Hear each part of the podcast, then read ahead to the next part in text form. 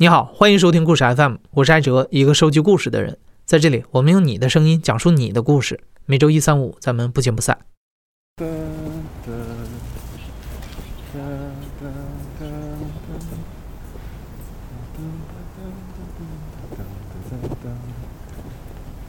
这不是我们的主旋律吗？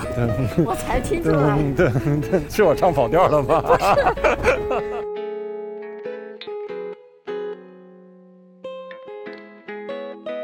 刚刚过去的二零二零年呢，真的是太魔幻了。想到去年整个世界所遭受的一切，就有点让人笑不出来。但是越是这种时候，我们就越是渴望笑声。这两年因为综艺节目的推广，很多小众文化都火了，比如说脱口秀。脱口秀也叫单口喜剧，这种一个人在舞台上讲段子表演的喜剧形式，悄悄地在都市年轻人当中流行起来了。去年年中上线的《脱口秀大会》第三季，汇集了当下最受欢迎的和最具特点的一批脱口秀演员。这档原创的喜剧节目非常有粉丝基础，好几个段子都火出了圈儿，像什么“男人明明如此普通，却又那么自信”就广为流传。如果你恰巧看过的话，你可能会对里面一位叫周奇墨的演员有印象。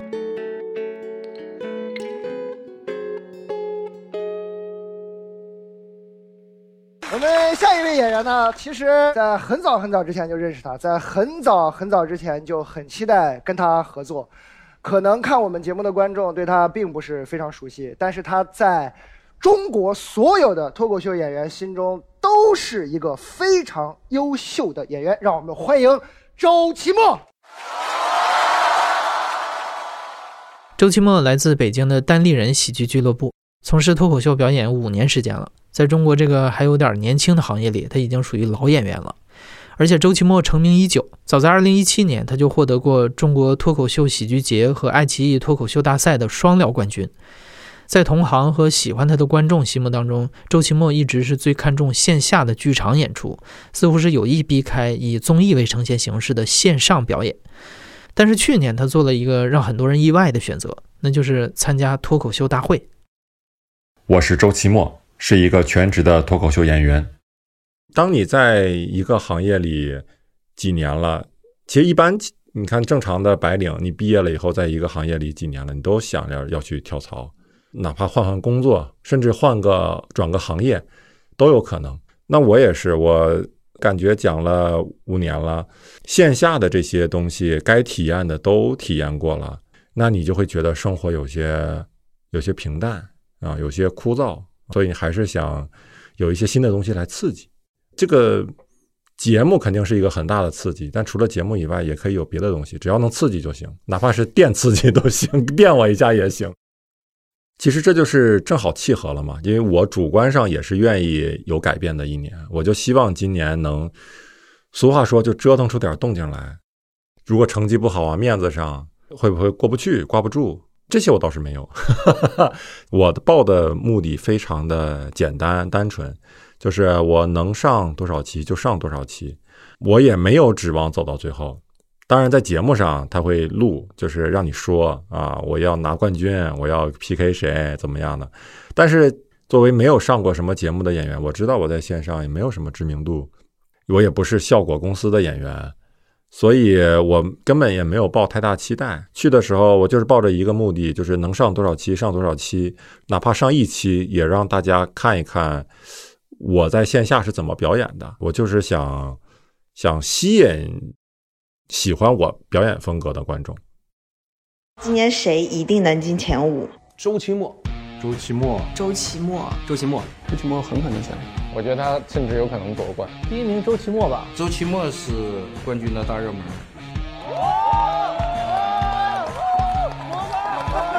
我刚开始讲的时候，北京已经有关于周奇墨的传说了，我可能还不知道脱口秀是什么，但我已经知道周奇墨是谁。我觉得周奇墨差不多就是中国脱口秀的天花板了，很多方面他都是代表了最高水平。我设我设想过一千种我出场的方式，就是面对更多观众的方式，但绝对不是这一种，绝对不是 这样的高调的亮相，它会立刻就会让人产生一种莫名的反感吧，让让一些不了解你的观众，呃，让他们产生一种非常强烈的审慎的审视的一种心态，就觉得哦，那我看看你有多厉害，你天花板你咋这么狂？那些都是我喜欢的演员，你怎么凭什么上来你就是你就挑战他们，你就 OG 啊什么的？之前也简单的沟通过。按照我个人的本性的话，我肯定是会选择最低调、最默默无闻的、慢慢耕耘的、慢慢在节目上打拼的这样的一条路，肯定不会这么高调的亮相。我后来也跟别人聊，也有别人说，其实这也是一个对我来说是个好事儿，就是虽然会引起一些争议吧，但是让观众一下就记住你了。我没有孩子啊，但是我感觉现在的小孩真的特别的辛苦，要参加各种各样的培训班。你们知道现在最新兴的一个少儿培训项目是什么吗？特别火，编程。编程对，少儿编程，六岁的孩子就让你去学编程了。我在想，六岁的孩子学编程不会很困惑吗？学完以后回到家，爸妈，你们让我学的这是啥呀？一把一把掉头发呀，这是啥？我牙还没换完呢，头发就没了。再说，我想穿小熊的衣服，不想穿格子的呀，天天都是格子的，不想穿格子。现场的表演跟平时我们现场的表演还不太一样。在那个舞台上呢，会感觉更绝望一些，因为它舞台上比较高，你跟观众也有距离。再一个呢，它是一种节目的形式，观众是都是来参加节目录制的观众，其实他的自我意识还比较强的，就是他他是一直带着那种非常审视的比赛的那种评判的目光来看你的，不像平时线下的观众，他都是比较放松的啊，就是来图一乐的。所以在那个场合呢。我表演是肯定是更加紧张的，而且也感觉更加危险，甚至有点自由落体的感觉，没有没有抓手，挺无助的。我觉得有的人天生就是对这个舞台适应性挺强的，比如这一季的杨蒙恩，他也是第一次上，但我感觉他对于舞台的适应性就很好，啊，也很招观众喜欢。剩下呢，还有一些选手其实是在上一季已经受过一些挫折，所以他有有经验，也有心理准备。他已经调整好自己面对这个舞台的方式了。比如说杨丽啊，我之前跟杨丽也聊过，他他说他上一季曾经有一阵比懵了，他跟我说就是比的有点懵了，不知道讲什么能好笑，不知道观众喜欢啥，就那种现场录制的观众有的时候还挺奇怪啊。我们在现场录制的时候就会发现，有的场次选手讲的也还行，前面气氛也还行，但观众就是没有没有起来。但是就是很悬的一个东西，现场录制的观众数量也没有那么多，它其实样本率还是不高的，基本都是年轻女性为主啊，所以它的审美啊笑点其实相对来说没有那么宽。和节目一开始对他的塑造完全不同的是，作为冠军的热门人选，周奇墨的脱口秀大会之旅并不顺利。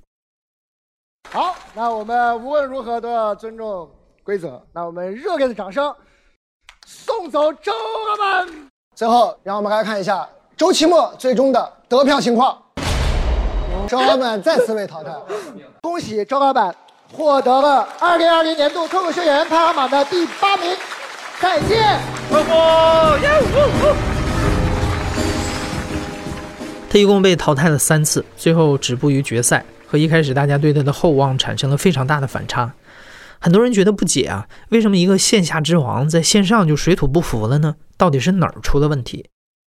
张爱玲说：“出名要趁早。”哈，其实对于演员来说，有几分道理。你像我在节目里，很多演员就是说评价我评价的还挺高的。比如两年前、三年前在同时期，我的段子那个时候可能会有一点先锋性，或者相对来说更成熟一些。那如果那个时候你面对观众的话呢，可能会更好。呃，两三年过去了，感觉观众见识的多了，而且呢，也养成了既定的对于脱口秀的审美取向。你没有在最开始去亮相，就是没有参与到塑造他们审美取向的过程，也没有展现出自己当时的先锋性。那现在呢，你的段子跟别人其实区别没有那么大。那所以现在。不是所谓的最好的时候。周奇墨是最早开始讲长故事段子的演员，在节目中，周奇墨的台风和其他演员显得非常不一样，没有特别爆炸的金句，笑点也有点耐人寻味。在那些慢热而娓娓道来的段子里，你能听到他对生活角度刁钻的思考。但是从现场嘉宾以及观众的反应来看，这样的风格并不讨喜。我自己真实的感受就是说，我觉得缺少了一点点热情。就是我跟那个萌萌子的感受是一样的，少一个那种忽然让你就是兴奋起来的那个点。就您您声音也特别好听，然后表演也特别到位，对，然后长得也挺好。就是因为完美，所以无聊。你们就是这个这个道理。因为他的表现和一开始的期待有了差距，所以从节目开播以后，关于周奇墨的段子究竟好不好笑，以及周奇墨能不能配上脱口秀天花板这个称号的讨论，也就没有停止过。我自始至终没有开弹幕看过，我听说很多弹幕是骂的什么样的，所以我就更不看。这个节目带给我一个非常大的好处，就是你突然收到一些大量的负面的评价。让你迅速的学会怎么去以什么样的心态去应对它，就什么样的评论都有，所以你就经历过了，就曾经沧海难为水了。因为节目之后，你也会尝试着去搜自己的名字啊，在微博上去看大家对你的评价，然后就发现有的人就是专门黑你，他一天发四五条微博，专门就每一条都是在骂我的，然后说什么如果周奇墨不是干装修的，想不出他跟天花板有任何的联系。还有那种一些网络大 V 啊，他们比比如说有的说什么，哎呀，看过周奇墨的表演啊，就那样，呃，同同行给捧，有的时候并不是什么好事儿。还有那种纯发泄情绪型的，说什么周奇墨还有谁谁是我今年最不喜欢的三个男人，希望他们原地去死，就是纯发泄情绪型的。还有说我是什么小镇公务员风格的。所以，当你收到这些评价以后呢，你当然有一段时间，你就也会陷入到自我怀疑，就感觉之前在线下演出的时候，你的受众他不喜欢你，他可能不太会说，而且大部分也都是比较比较轻松的啊，评价你都是比较轻松、比较正向的，现场气氛也都很好。所以到那个时候呢，你就会有点稍微有点怀疑自己，就是我是不是真的不好笑，是不是？我这种风格就不太适合大规模的传播，我只适合讲线下吗？那个时候呢，就你要否认自己好笑这个事情是给人打击是非常大的，所以你就会回想，比如我就会回想我之前这么多年的演出，我就想每一场线下的那个笑声啊，我想那个是真的，那个是真的，那个是真的，就得告诉自己那个是真的。我至少我对于某些人来说是好笑，剩下的就不要在乎。我之前我在上节目之前，其实就收到过比较负面的评价，关于表演上的，嗯，段子上的，所以我那个时候就给自己写了两句话。我上了节目被骂以后呢，我还真的用到了那两句话，就是如果有人骂你，第一，你问一下你讲的东西是不是违背自己的道德观，这是第一条。那如果没有的话，在第二条，那他说的话会不会改变你的价值观？如果这两条都没有，那就挨骂骂去吧，那跟我没啥关系了。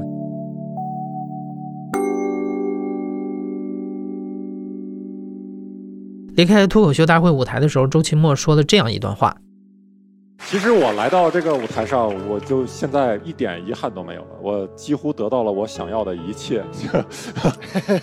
我之前还犹豫说上这个节目会不会。”有点忐忑，你知道吗？现在就觉得，如果我不来的话，我会错过太多。就我在这个节目上体验到的东西、学到的东西，将在我后面漫长的职业生涯当中都会受用的。我就是希望脱口秀大会能一直办下去，办到第十季，办到第二十季，办到这个行业没有怀才不遇。谢谢大家。哇！在比赛过程中，无论是仗义的选择第一个出场讲，还是始终坚持讲自己风格的段子，这些通通是周奇墨个性的缩影。他一直维持着宠辱不惊的心态，抱着不因外界变化而不安的处世哲学。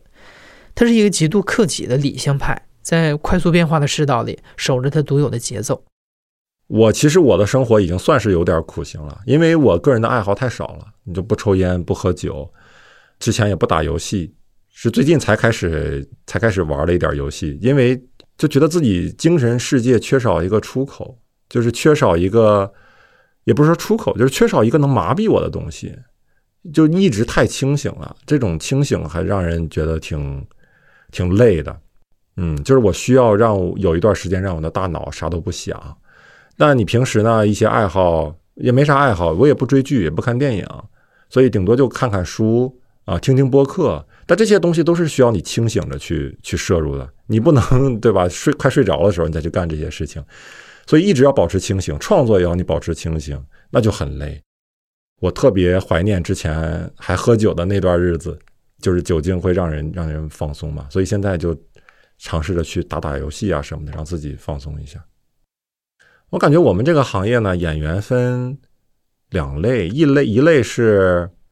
总感觉是醉生梦死型的，就是像尼采说，他有有两种人嘛，一种是具有酒神精神的人，一种是具有太阳神精神的人。酒神呢，代表比较感性啊，比较醉生梦死的那一面。我感觉有的演员就是这样啊。你看最明显的，就像李诞那种，你就感觉他天天都是醉着的这种状态，而且他的人生人生哲学也都是，哎呀，呃，不如躺着，就是有点这种感觉。就是，但是有的演员呢，比如像比如像我这种。我感觉就是更更偏理性，在创作上很很很严肃，平时活的也比较理性。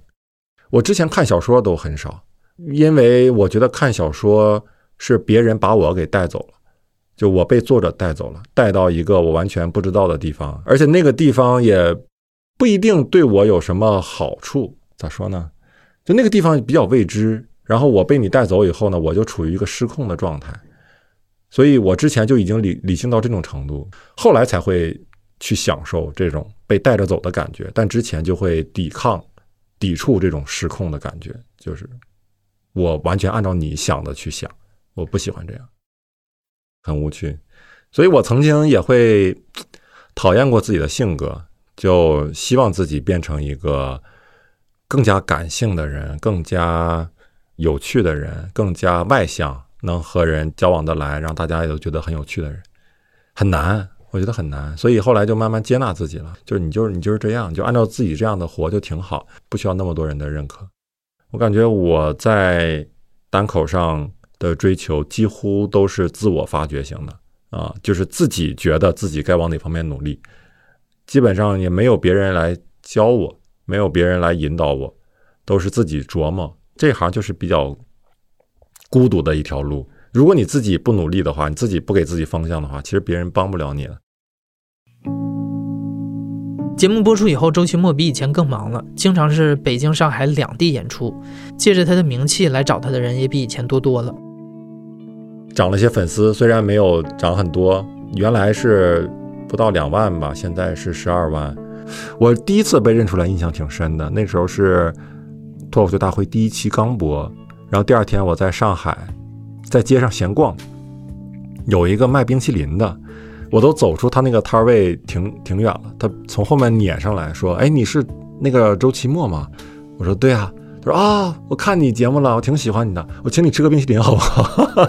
然后就把我带回去，带到他那儿给我做了一个冰淇淋。他那个冰淇淋还挺贵的，二十八块钱一个。啊，那是我第一次被认出来。现场演演出的时候也是。会有一些观众来冲着你来买票来的，这就够了。虽然观众构成比较复杂，因为有一次我们演出的时候，主持人问底下一个观众说：“你来看谁？”呢说：“来看周奇墨的。”你觉得周奇墨表演好是吗？不是，他在节目上一点也不好笑。我来线下看看他到底好不好笑。所以，但是这种也也算成功了，最起码他来看你了。上了节目以后，会有一些奇怪的 通告来找我。前两天。就前两天的事儿，经纪人跟我说，说有一个什么精密仪器厂 出精密仪器的，说是想让我去创作一段跟他们相关的脱口秀，然后做一个什么视频啊啥。我说算了算了，这个太难为人了。还有也有人想让我去做直播呀，直播带货呀，啊，我觉得这个对人挺消耗，而且我的兴趣确实不在这儿。我的兴趣点还是在于长线的发展。线下的演出啊，自己艺术上的追求啊，想做一点喜剧作品啊，哪怕是脱口秀之外的喜剧作品都行。所以就还是想让自己有在成长的路上。然后再一个呢，确实通告也没有那么多，对于钱也没有那么看重。就是我觉得钱很好，就是接通告也挣钱，特别开心。但是你要说让我去做一些跟脱口秀。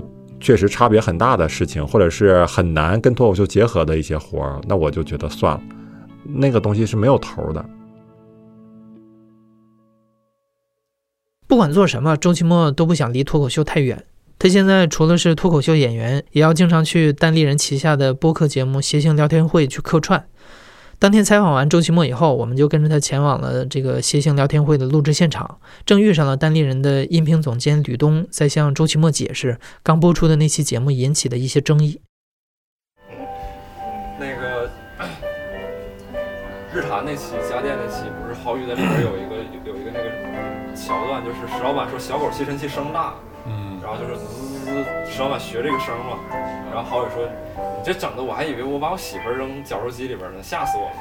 然后石老板说：“郝宇老师，不要把脑子里边的想法说出来。”然后六兽说：“我觉得你该清理的不是你们的房间，而是你俩之间的关系。”嗯，这段对话，然后评论里边有好几个人说：“我对于一帮大老爷们谈论把女性扔到绞肉机里边感到不适。”然后有一个人他的言辞格外的，就是居高临下。然后格外的那种正义卫士那种，然后他他就他就回了一个什么来着？我看一下，我必须得看一下他的原话。就当时就直接给我气着了，我就觉得就是一群男人逼逼把老婆扔进洗肉机绞肉机里那段太害怕太恶心，再也不听了。然后我就跟他说：“我说你不要把对其他事物的恐惧投射到一个喜剧演员身上。我说就他们仨没人这么做过，也没人真想这么做。我说何况节目里边也不是这个意思。”然后他就说。您的解释就是他们没做过，不觉得很苍白吗？我为什么觉得害怕恶心？是因为这种事儿发生过，把老婆扔进绞肉机里，从男人嘴里说出来是一种威胁，不是玩笑。任何知道那个故事的有良知的人都不会随便开这种玩笑。您醒醒吧。然后可能就是大家接受冒犯的尺度在逐年降低，网络环境也在恶化，舆论环境也在恶化。有的时候，演员提到一个话题啊。是想通过这个话题去折射，而不是说一提到这个话题呢，就是我真的就是这么想。我希望这个世界每天都发生这样的事情。我曾经讲过一个走夜路的时候啊，前面有一个女生在走，我后面也在走，然后她就觉得我在跟踪她，然后她就跳上了一辆公交车，然后我说我也就跟着她上了公交车。其实这个。这个段子本来想表达的就是，就是女性在夜晚面临的一种困境啊，这就是让人害怕的事情啊。我只不过是把这种让人害怕的事情讲出来，而且我在舞台上呢，把自己作为那个恶人讲出来。我讲这个事情不是要让女性每天面临这样的事情，我只是告诉大家，通过段子的方式告诉大家，这就是我们的生活，我们的生活有一些问题。但是呢，像这种段子讲出来，受冒犯的往往就是女性。就是我，我也收到过这样的意见，就是我感觉听这个段子感受到不适，所以他就是他会他会忽略或者是弄不清楚演员讲一个段子的意图。他总觉得一些话题你只要说出来就是冒犯，就是禁忌，你就不应该说。但其实我为什么说是很重要的，不是所有的话题，不是有些话题专提都不能提的，那太可怕。我就是争取在能表达的范围内去表达，我觉得这是一种抗争的方式，就是不停的在你规定的允许的范围内去表达，但是你永远不能扼杀我的表达，哪怕有一天我感觉我我不能发声了，我我我我是个哑巴。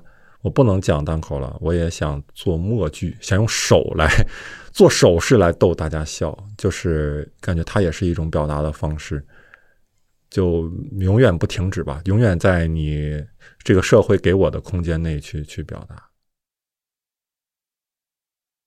有的时候留的时间确实不多了，不像以前闲着的时间那么多了，但也会也还在创作，尤其是。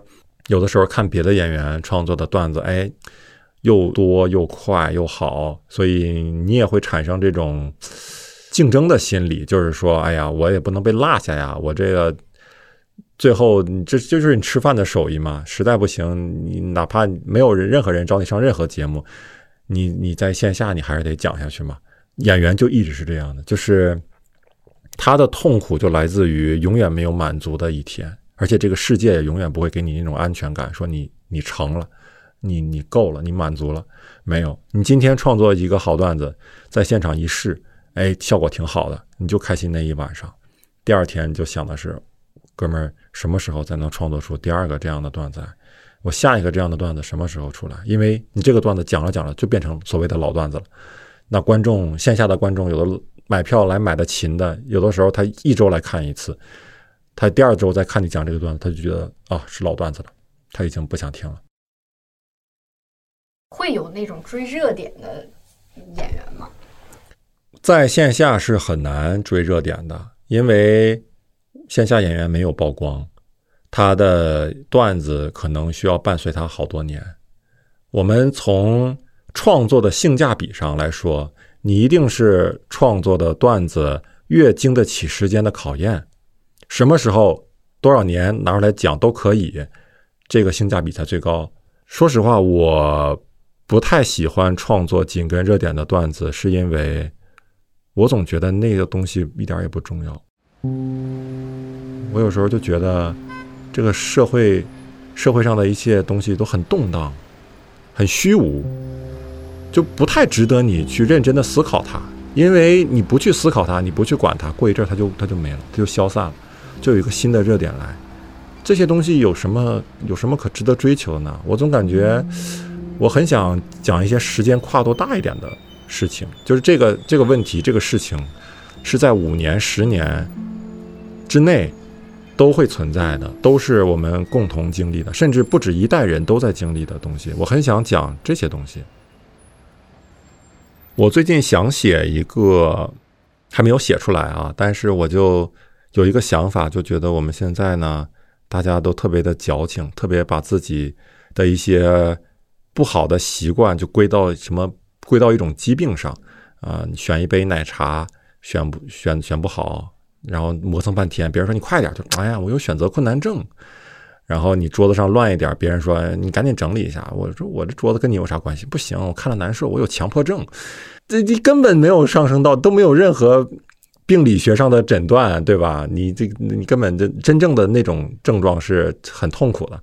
现在人呢就已经矫情到无病呻吟到，就是要把自己都归类到这啊，我有拖延症，怎么怎么样的？其实很多时候就是就是矫情出来的嘛。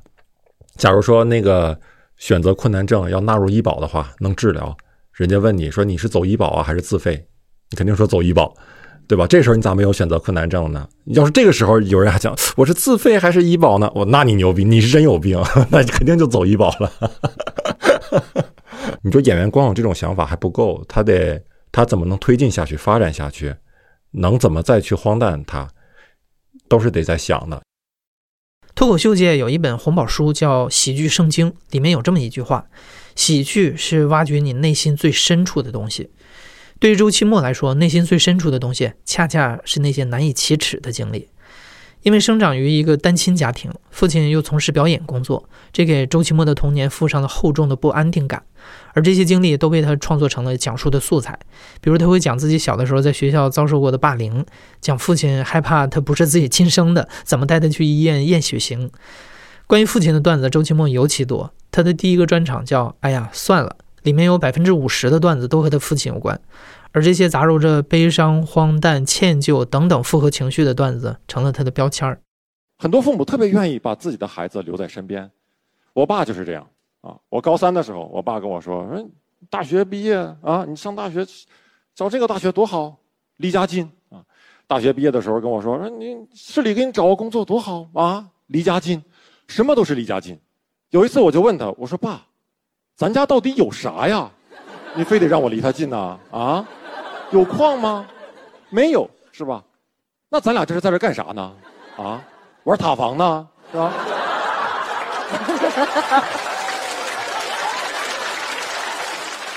我爸是一个永远有忧患意识的人啊，因为他本身一辈子他就是在搞表演的，他就是学曲艺的，然后后来也也唱歌啊什么的，他一辈子演艺生涯吧，他就。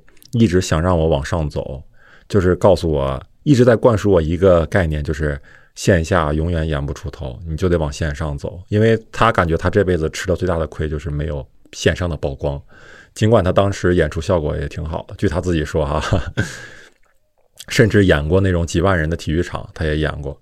然后跟很多现在呃当年的大腕合作过，但是当年人家都都都上电视啊，拍拍剧啊，演电影啊，我爸就没有，也没有什么好的机会。尽管演出效果还挺好，结果结果到了现在呢，就名利啥都没有了。嗯，他就感觉自己还晚景吧，他自己肯定不是很满意。有的时候挺有意思的，我我去哪儿演出呢？他就跟我回忆一下他当年去那儿演出的情景啊，哪哪我去过啊，当年我们在那儿演演演，有时候听他说说这些事儿还挺有意思的。他总觉得我不够努力，其实我已经很努力了，就是有些有些事情是你没有办法再努力了，因为你个人的努力是有限的嘛，还要考虑历史的进程。嗯，所以他就催我嘛，就是就是这样，你多多多上节目呀，或者是。多想想方设法去多露露面呀，怎么样的？就是这样。所以哪怕上了节目呢，他也不是那么的满意或者叫放心。没有，他的开心从来不在我面前表现出来，他都是在朋友圈自己发个朋友圈。编个首打油诗啊，什么儿子走南闯北啊，如今怎么怎么样了？然后发几张我的节目上的截图啊，怎么样？然后就骗亲戚的一些赞啊，是吧？朋友的一些赞啊，他就靠这种方式呢来表达他的自豪感吧。但是他对我来说是那种很传统的父子式的关系，基本不会不会夸我，呃，跟我聊节目呢，永远都是聊我在台上的哪块有毛病。啊，有一次专门给我发语音说：“你呀，你表演的时候最后一个字啊，你总是把它吞掉，你表没有吐出来啊，最后一个字一定要把它吐出来啊，这样才能打到观众的耳朵里啊，你这是个毛病啊，你一定得改。”然后我这不要办要在上海办那个专场嘛，也是头一次演两千人的场地，我爸昨天还给我发信呢，说。那个大的场地呀，那个声音呐，打到观众耳朵里比较慢啊。你呢演的时候一定要慢一点啊，比你平时的演出还要再慢一点啊。你一定要记住啊，但而且你要有心理预期啊，跟你平时的演出比呢，效果可能不会那么好。去年的十二月二十号，周奇墨在上海文化广场办了他的第一场千人专场，叫《不理解万岁》。在剧场里表演自己的专场，这在国外标志着一个单口喜剧演员拥有了自己的代表作，真正的被大众认可。而周奇墨是中国拥有专场数量最多的单口喜剧演员之一，但能像这次在这样大体量的剧场演出，对他来说也是第一次。二零二零年对周奇墨来说是得偿所愿的一年，他尝试了更丰富的可能，拥有了更多的观众，体会了更大的舞台。但或许更重要的是，他知道了如何更自由地面对未来。而这个未来已经在他的心里了。我第一希望就是能带给，尤其是电视前的观众、屏幕前的观众，更多样一点的脱口秀。就这个脱口秀可以是不围绕主题的，它也不一定表达什么价值观的，它要表达什么你自己去想，自己去感悟。它的出发点其实就是好笑。我希望大家能接受更加自由化的脱口秀表达，这是第一点。第二点，我希望我以后能够变成大家一提到脱口秀、单口喜剧就能想到的一个人。就不管你喜不喜欢，不管觉得好不好笑，你最起码知道哦，周奇墨在干这个。然后呢，等我到了那个地步的时候，我每年就做一部脱口秀大电影，就是录一场专场，然后再加上一些。拍的一些情景剧之类的东西融到一起，然后上院线，然后让大家有一种感觉，就是每年过年，今年年底的一件事情，就是要看一场，去电影院看一场周奇墨的专场，算是把这个年过圆满了。太大言不惭了，不是开玩笑的吧？不是开玩笑的，这是我认真的一个，我就是希望，希望能做到能那点，就是希望做到。大家每年都期盼的赵本山的小品，开心麻花的电影，再加一场周奇墨的脱口秀 专场。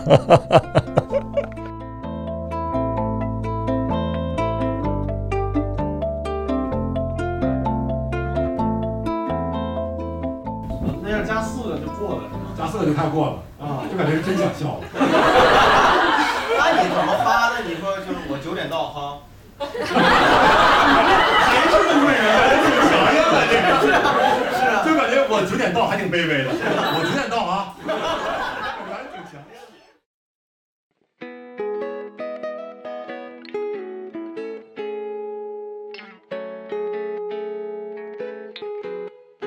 你现在正在收听的是亲历者自述的声音节目《故事 FM》，我是主播艾哲。本期节目由野捕制作，声音设计孙泽宇。另外还要感谢效果文化和单立人喜剧俱乐部对本期节目的大力支持。节目里提到的单立人旗下有一档播客叫谐星聊天会，他们每期都会邀请几位脱口秀演员坐在观众面前现场唠嗑和讲段子，非常好笑。我经常会在坐地铁的时候听，一个人傻笑，所以非常推荐你去关注这档节目，在各大音频平台搜索“谐星聊天会”就能找到。感谢你的收听，咱们下期再见。